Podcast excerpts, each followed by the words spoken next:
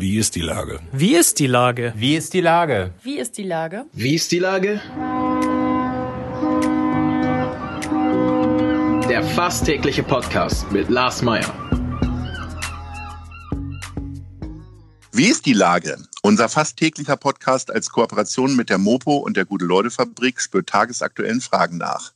Macher, Musikerinnen, Models, Mütter und Politiker, genauso wie Schwestern, Schweißer, Freiberufler oder Helfer, kommen knapp 15 Minuten zu Wort. Die Auswahl ist rein subjektiv, aber immer spannend und überraschend. Mein Name ist Lars Meyer und ich rufe fast täglich gute Leute an. Unser Partner, der das diese Woche möglich macht, ist das Panini-Album Team Hamburg. Jetzt stickern, helfen und gewinnen zugunsten von Mensch Hamburg. Herzlichen Dank. Heute befrage ich den Geschäftsführer von günstiger.de, Harald Schiffauer. Ahoi, Harald. Ahoi, Lars. Moin. Lieber Harald, du bist Geschäftsführer eines Preisvergleichsportals. Was hast du dir denn zuletzt über eure Seite gesucht? Oh, ich bin da ja ständig dran, aber ganz zuletzt, das war tatsächlich vorgestern, als ich zu Hause gemerkt habe, die Druckerpatronen sind leer oder zumindest eine davon. Und im Rahmen Homeschooling muss man ja ab und zu auch mal mehr drucken, als man das sonst tut. Und dann habe ich tatsächlich Druckerpatronen gesucht, gefunden und bestellt als das äh, Unwort des Jahres jetzt bekannt gegeben wurde, ähm, habe ich mich gewundert, warum das Wort Homeschooling da nicht mit bei ist auf der Liste. Ich glaube, hatte starke Aber, Konkurrenz durch andere schlimme Ja, Worte. durchaus. Aber ist äh, Homeschooling für dich ein, ein Unwort und auch etwas, äh, wo du ein bisschen Schweiß auf die Stirn bekommst? Oder betrifft dich das gar nicht? Ich meine, du hast ja Kinder, aber machst du dann nur die Logistik und deine Frau die, äh, die Lehre oder wie läuft das bei euch? Ähm, äh, wir, wir haben zwei Kinder, neun und 13, einmal Grundschule, einmal Gymnasium. Da sehen wir zum einen zwei ganz unterschiedliche Welten, so von der ganzen auch ähm, Vorbereitung, Digitalisierung. Ich selber bin ehrlicherweise relativ wenig involviert. Der Große läuft da relativ selbstständig und alleine durch. Und meine Frau hat den undankbaren Job, den Kleinen ab und zu mal zu motivieren, dann ähm, auch mit den Aufgaben durchzukommen. Nun hört der ja wahrscheinlich kein Radio und auch diesen Podcast nicht. Aber was ist denn das Problem jetzt bei Jüngeren tatsächlich beim Homeschooling? Ich bin da ja nicht von betroffen. Erzähl mal. Also ich glaube, wenn man Kinder unterhalb einem gewissen Alter einfach vor die Arbeitsblätter setzt, die ähm, haben einfach nicht die lange Konzentrationsspanne. Die machen eine halbe Stunde, wenn man Glück hat, auch eine Dreiviertel, wenn man Pech hat, vielleicht weniger. Und dann fangen die an, in die Luft zu gucken. Das heißt, diese Motivation, die kommt aus der Klassengemeinschaft, aus dem Lehrer, der lobt oder nicht lobt, ähm, wenn die wegfällt, dann muss da halt jemand anders einspringen und ganz ohne und einfach zu sagen, hier sind deine sieben Arbeitsblätter und wir sehen uns in drei Stunden, das klappt bei den Kleinen noch nicht. Und muss man dann selber so richtig, also ich meine, es, jeder hat ja so Fächer, wo er, äh, was er gehasst hat und froh war, als die Schule zu Ende war, damit durch zu sein. Äh, kommt das jetzt wieder zurück? Also keine Ahnung, als Geschäftsführer war es wahrscheinlich gut in Mathe, aber vielleicht schlechter in Erdkunde oder so. Und äh, jetzt bist du auf einmal wieder mit diesen Dingern betroffen oder ist das gar nicht so? Also wenn wir uns dann zu Hause aufteilen, dann ist es schon wirklich eher so, dass meine Frau die Sprachen supportet und ich eher die Mathematik. Wobei das bei Grundschulfächern ist das vielleicht noch nicht so das ganz große Thema. Da geht es wirklich um mhm. daneben sitzen, kontrollieren, ähm, motivieren, loben und alles, was halt sonst ähm, vielleicht der Lehrer übernimmt.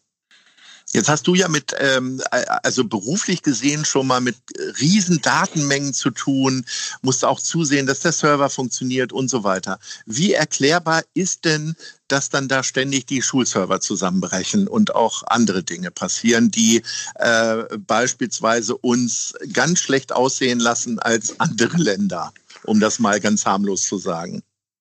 Es ja, es ist wahrscheinlich frustrierend und auch nicht immer ganz leicht verständlich. Wir sind ja eine kleine Firma, wir haben hier 30 Mann, wir haben noch eine Tochterfirma in Indien, da sind 50 Leute, aber wir können, wenn wir im März gesagt haben, ähm, es ist Lockdown, ähm, von einem Tag auf den nächsten alle in den, äh, in, in, ins Homeoffice schicken oder ins mobile Arbeiten und ähm, eigentlich nahtlos weitermachen, weil wir schon von Anfang an digital sind und digital denken und ähm, auch unsere Prozesse so aufgestellt haben.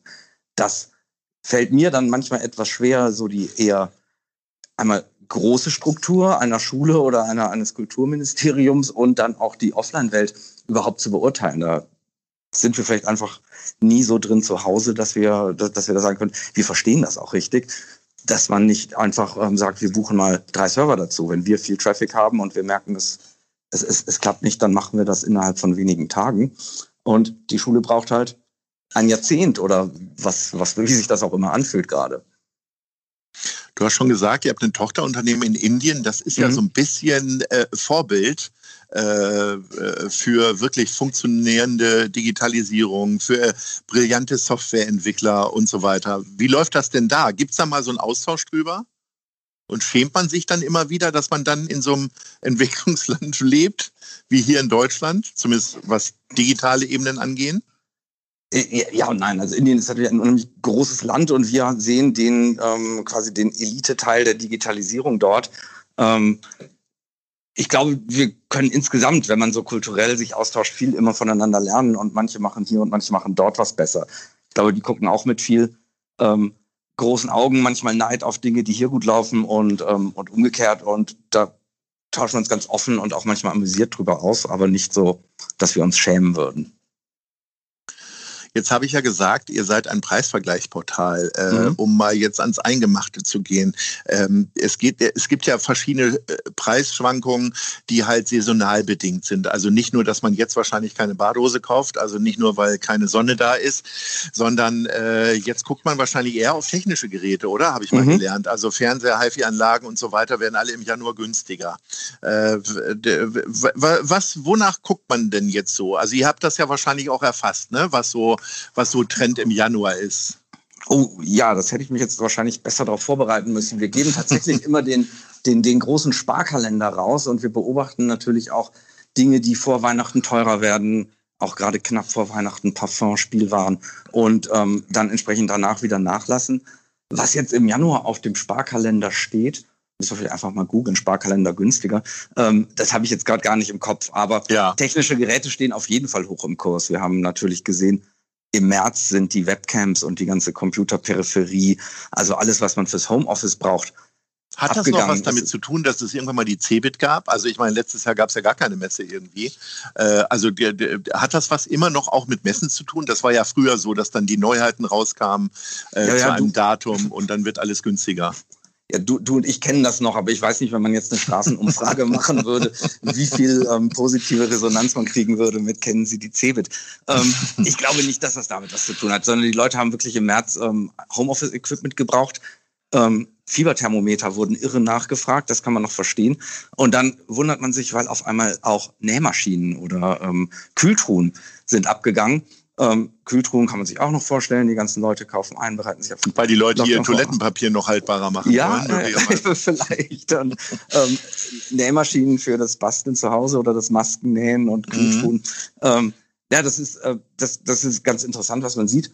Ähm, jetzt hat man natürlich auch Lockdown-bedingt ganz andere Einkaufsbedürfnisse. Das sehen wir nur ein Teil von, weil wir natürlich gar nicht ähm, jetzt Lebensmittel oder andere Dinge des wirklich täglichen Verbrauchsbedarf so stark haben, bis auf vielleicht meine genannten Druckerpatronen. Aber ähm, klar, es verlagert sich noch mehr, als ähm, es eh schon der, der, der Trend war jetzt in Richtung Online-Shopping. Das sehen wir schon auch. Habt ihr dann dadurch auch mehr Traffic auf der eigenen Seite oder bleibt das einfach immer konstant? Oh, das ist so eine super Frage, weil wir ähm, sehen einfach auch gegenläufige Tendenzen. Also kurz würde ich vorsichtig optimistisch sagen, ja, wir sind zumindest keine Verlierer. Wir sehen mhm. auch ähm, höhere Nachfrage, aber wir sehen auch so ein paar gegenläufige Dinge. Wir merken, dass ähm, Shops, die sehr, sehr viel bei uns buchen, auf einmal pausieren, weil sie selber die Nachfrage nicht mehr bedienen konnten.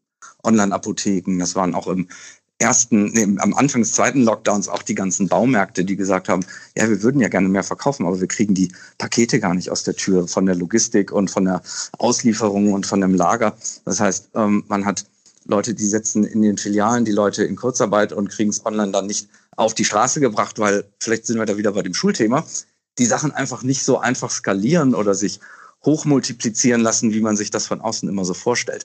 Von daher haben wir dieses und jene, aber unterm Strich, glaube ich, ähm, sind die Zahlen solide und uns geht's gut und ich will sowieso nicht meckern. Da gibt's genügend da draußen, die meckern und von der Seitenlinie ähm, jetzt nicht mehr Bundestrainer sind, sondern Corona-Experten und ähm, da möchte ich mich gar nicht einreihen. Neben dem äh, Wort Homeschooling gab es ja auch das schöne Wort Homeoffice. Was mhm. für ein Freund bist du denn davon? Oder äh, bist du immer noch in der schönen Deichstraße? Ich darf dazu sagen, wir sind mal quasi Nachbarn gewesen, weil wir unser ja. Büro der Guten Leute Fabrik auch mal in der Deichstraße hatten. Also ich komme tatsächlich fast jeden Tag ähm, rein, weil ich auch gerne reinkomme. Ich ähm, sehe gerne die wenigen Kollegen, die kommen. Wir haben allerdings jedem erlaubt und ermöglicht, ähm, Homeoffice zu machen, so viel er möchte. Das geht auch technisch und auch inhaltlich ganz gut.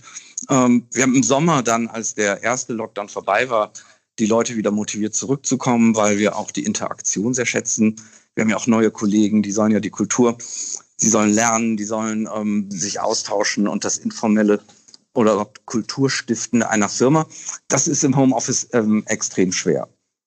Trotzdem geht für uns die Fürsorge vor und die Leute, die sich irgendwie damit unwohl fühlen, gerade mit Bus und Bahn oder längere Anreisen haben, ähm, keiner muss kommen, aber wir haben durchgängig offen. Ich würde sagen, es machen ungefähr so im Schnitt 80, 85 Prozent von der mobilen Arbeit eine Option Gebrauch momentan.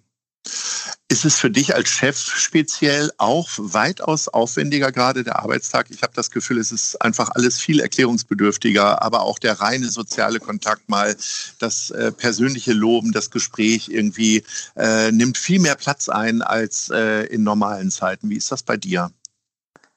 Ja, oder man muss viel mehr darauf oder achten, dass man das. Doch. Na, muss, was einem eben sonst so beiläufig oder im, im, im Gespräch spontan über die Lippen kommt, muss man jetzt halt wirklich tatsächlich planen, ähm, weil solche Mini-Gespräche nicht mehr stattfinden. Ich sitze zwar den ganzen Tag vor irgendwelchen Video, ähm, Zoom oder sonstigen Meetings und spreche mit den Leuten. Das sind wir auch schon ein Stück weit gewohnt, eben weil wir Kollegen in Indien haben, aber jetzt machen wir das dann teilweise, ähm, obwohl jemand anders, der ähm, auch gerade gleichzeitig im Büro ist, vielleicht nur 40 Meter weiter sitzt. Ähm, und wir sprechen dann über Zoom, weil wir die Begegnungen reduzieren.